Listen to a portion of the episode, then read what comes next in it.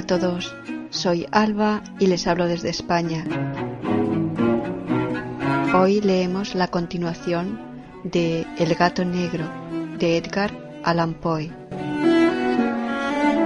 Recuerden que pueden encontrar este libro y otros muchos más para ser leídos, escuchados en línea o descargados en la página albalearning.com.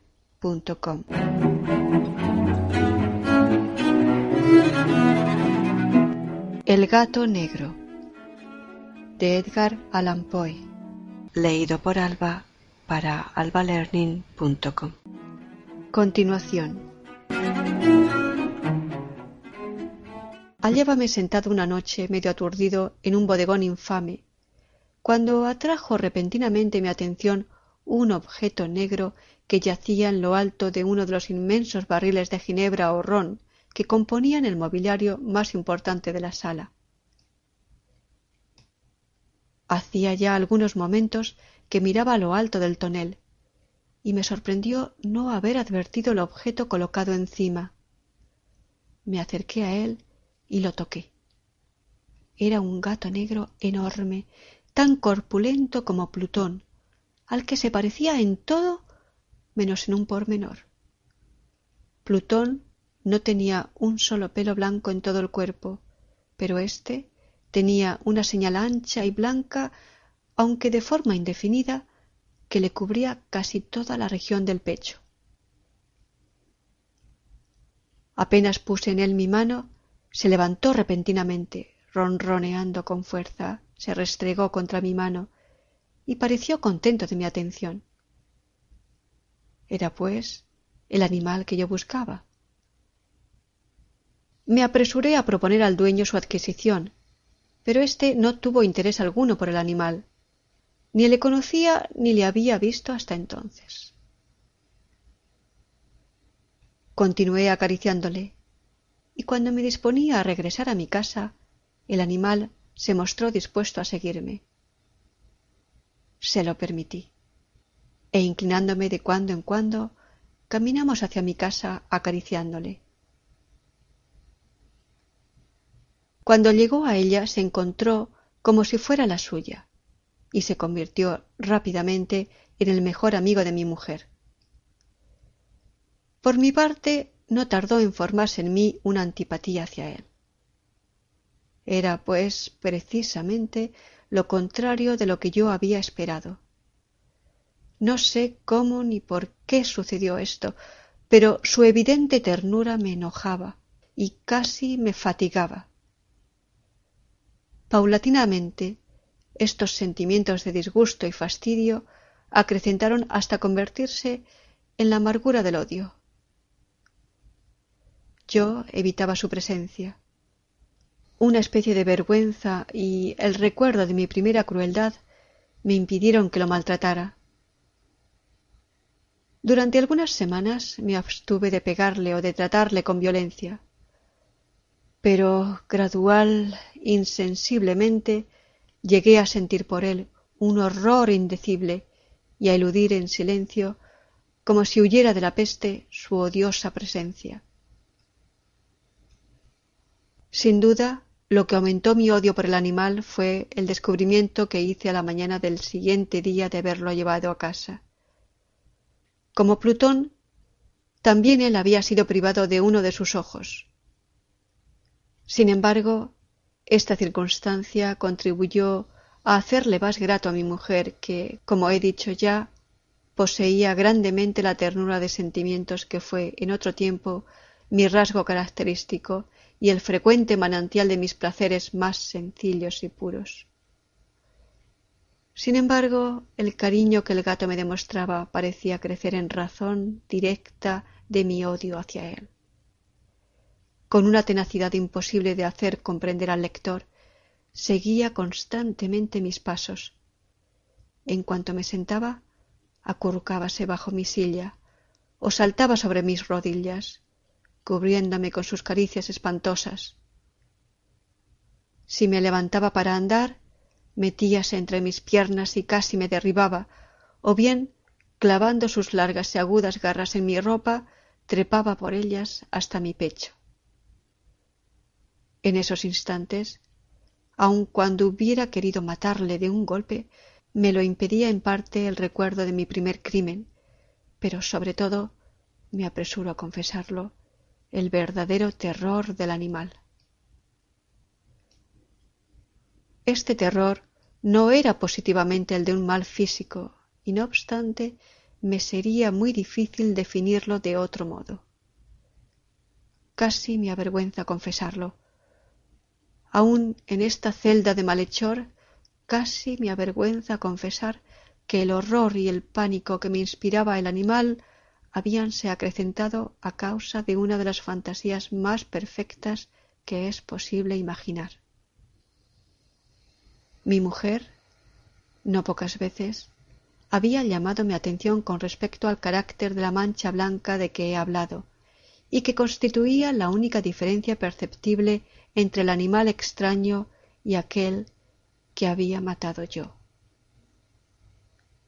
Recordará sin duda el lector que esta señal, aunque grande, tuvo primitivamente una forma indefinida, pero lenta gradualmente, por fases imperceptibles, y que mi razón se esforzó durante largo tiempo en considerar como imaginaria, había concluido adquiriendo una nitidez rigurosa de contornos. En ese momento era la imagen de un objeto que me hace temblar nombrarlo. Era sobre todo lo que me hacía mirarle como a un monstruo de horror y repugnancia, lo que, si me hubiera atrevido, me hubiese impulsado a librarme de él. Era ahora, digo, la imagen de una cosa abominable y siniestra, la imagen de la horca. Oh, lúgubre y terrible máquina, máquina de espanto y crimen, de muerte y agonía. Yo era entonces, en verdad, un miserable, más allá de la miseria posible de la humanidad, una bestia bruta cuyo hermano fue aniquilado por mí con desprecio, una bestia bruta engendrada en mí, en mí, hombre formado a imagen del Altísimo, tan grande e intolerable infortunio. Ay, ni de día ni de noche conocía yo la paz del descanso ni un solo instante durante el día dejábame el animal, y de noche, a cada momento, cuando salía de mis sueños, lleno de indefinible angustia, era tan solo para sentir el aliento tibio de la cosa sobre mi rostro y su enorme peso, encarnación de una pesadilla que yo no podía separar de mí y que parecía eternamente posada en mi corazón. Bajo tales tormentos sucumbió lo poco que había de bueno en mí. Infames pensamientos convirtiéronse en mis íntimos, los más sombríos, los más infames de todos los pensamientos. La tristeza de mi humor de costumbre se acrecentó hasta hacerme aborrecer a todas las cosas y a la humanidad entera. Mi mujer, sin embargo, no se quejaba nunca. Ah, era mi paño de lágrimas de siempre, la más paciente víctima de las repentinas, frecuentes e indomables expansiones de una furia a la que ciertamente me abandoné desde entonces. Para un quehacer doméstico me acompañó un día al sótano de un viejo edificio en el que nos obligara a vivir nuestra pobreza. Por los agudos peldaños de la escalera me seguía el gato, y habiéndome hecho tropezar la cabeza, me exasperó hasta la locura. Apoderándome de un hacha y olvidando en mi furor el espanto por el que había detenido hasta entonces mi mano, dirigí un golpe al animal, que hubiera sido mortal si lo hubiera alcanzado como quería. Pero la mano de mi mujer detuvo el golpe una rabia más que diabólica me produjo esta intervención. Liberé mi brazo del obstáculo que la detenía y le hundí a ella la hacha en el cráneo. Mi mujer cayó muerta instantáneamente, sin exhalar siquiera un gemido.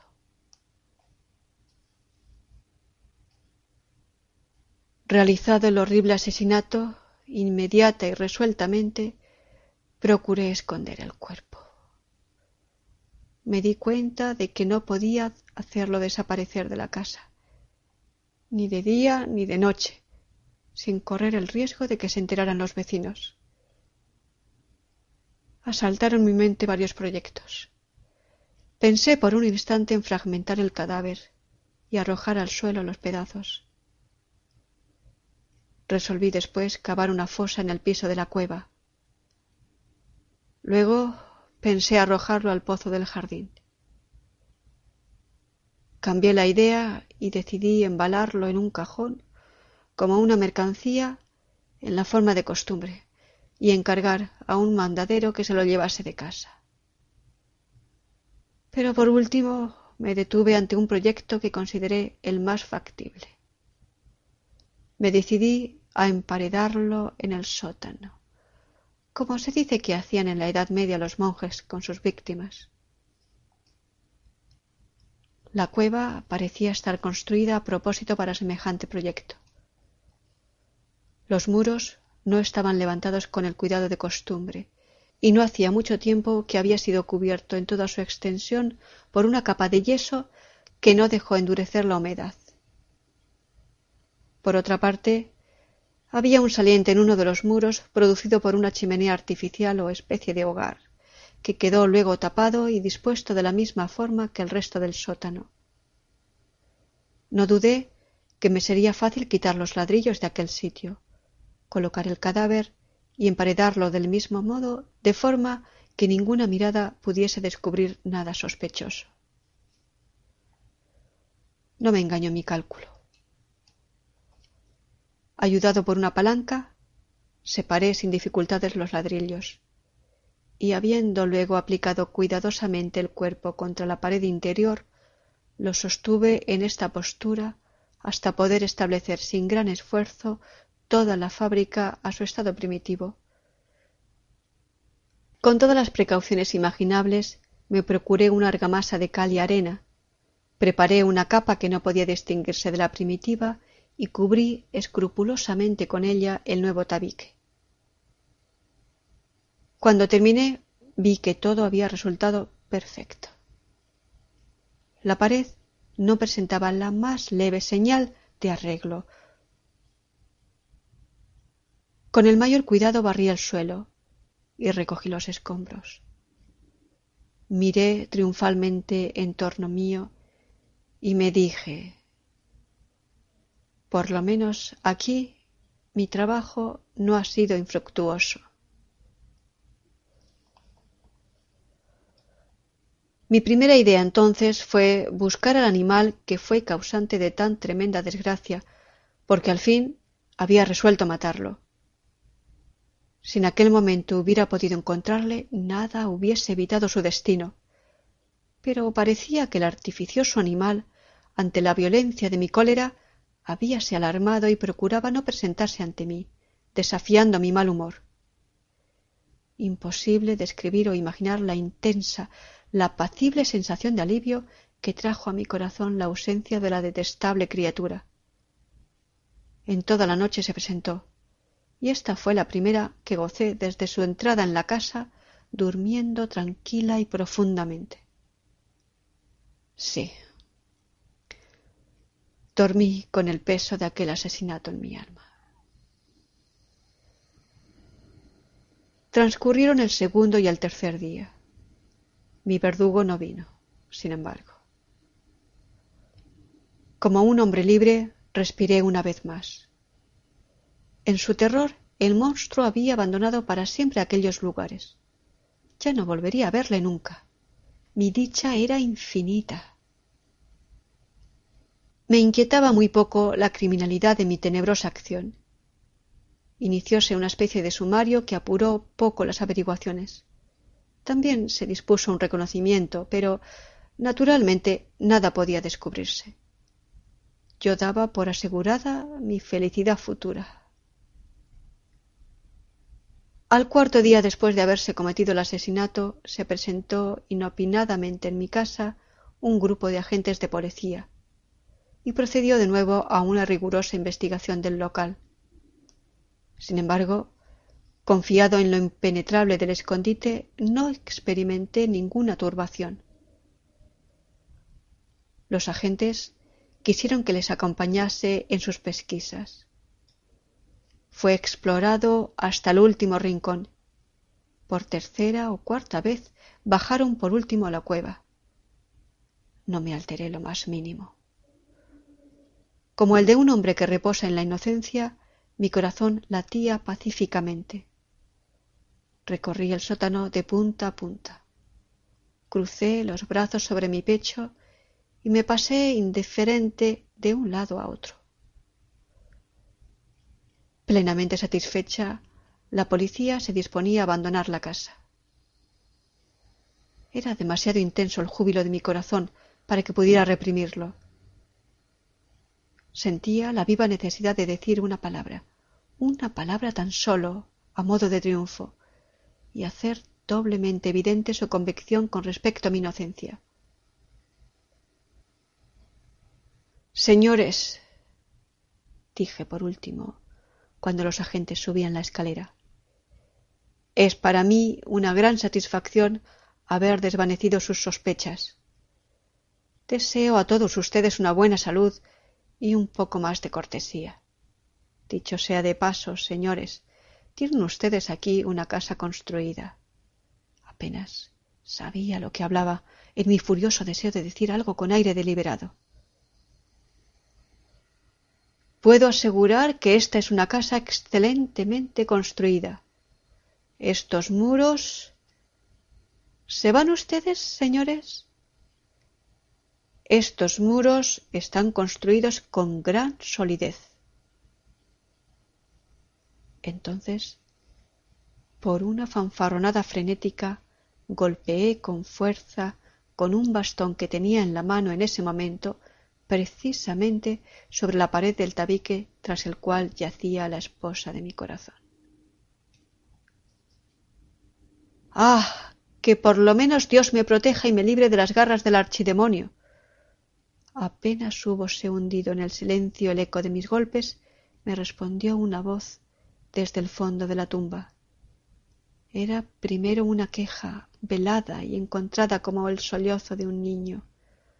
Después enseguida se hinchó en un prolongado, sonoro y continuo, completamente anormal e inhumano, un alarido, un aullido, mitad horror, mitad triunfo, como solamente puede brotar del infierno, horrible armonía que surgiera al unísono de las gargantas de los condenados en sus torturas y de los demonios que gozaban en la condenación.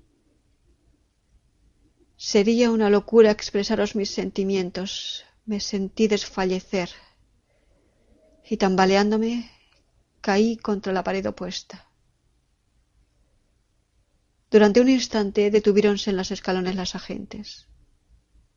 El terror los había dejado atónitos. Un momento después, doce brazos robustos atacaron la pared, que cayó a tierra de un golpe. El cadáver muy desfigurado ya y cubierto de sangre coagulada, apareció rígido a los ojos de los circundantes. Sobre su cabeza, con las rojas fauces dilatadas y llameando el único ojo, se posaba el odioso animal cuya astucia me llevó al asesinato y cuya reveladora voz me entregaba al verdugo.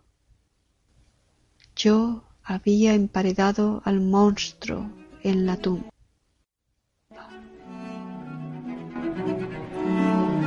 Fin. El gato negro de Edgar Allan Poe. Leído por Alba para albalearning.com.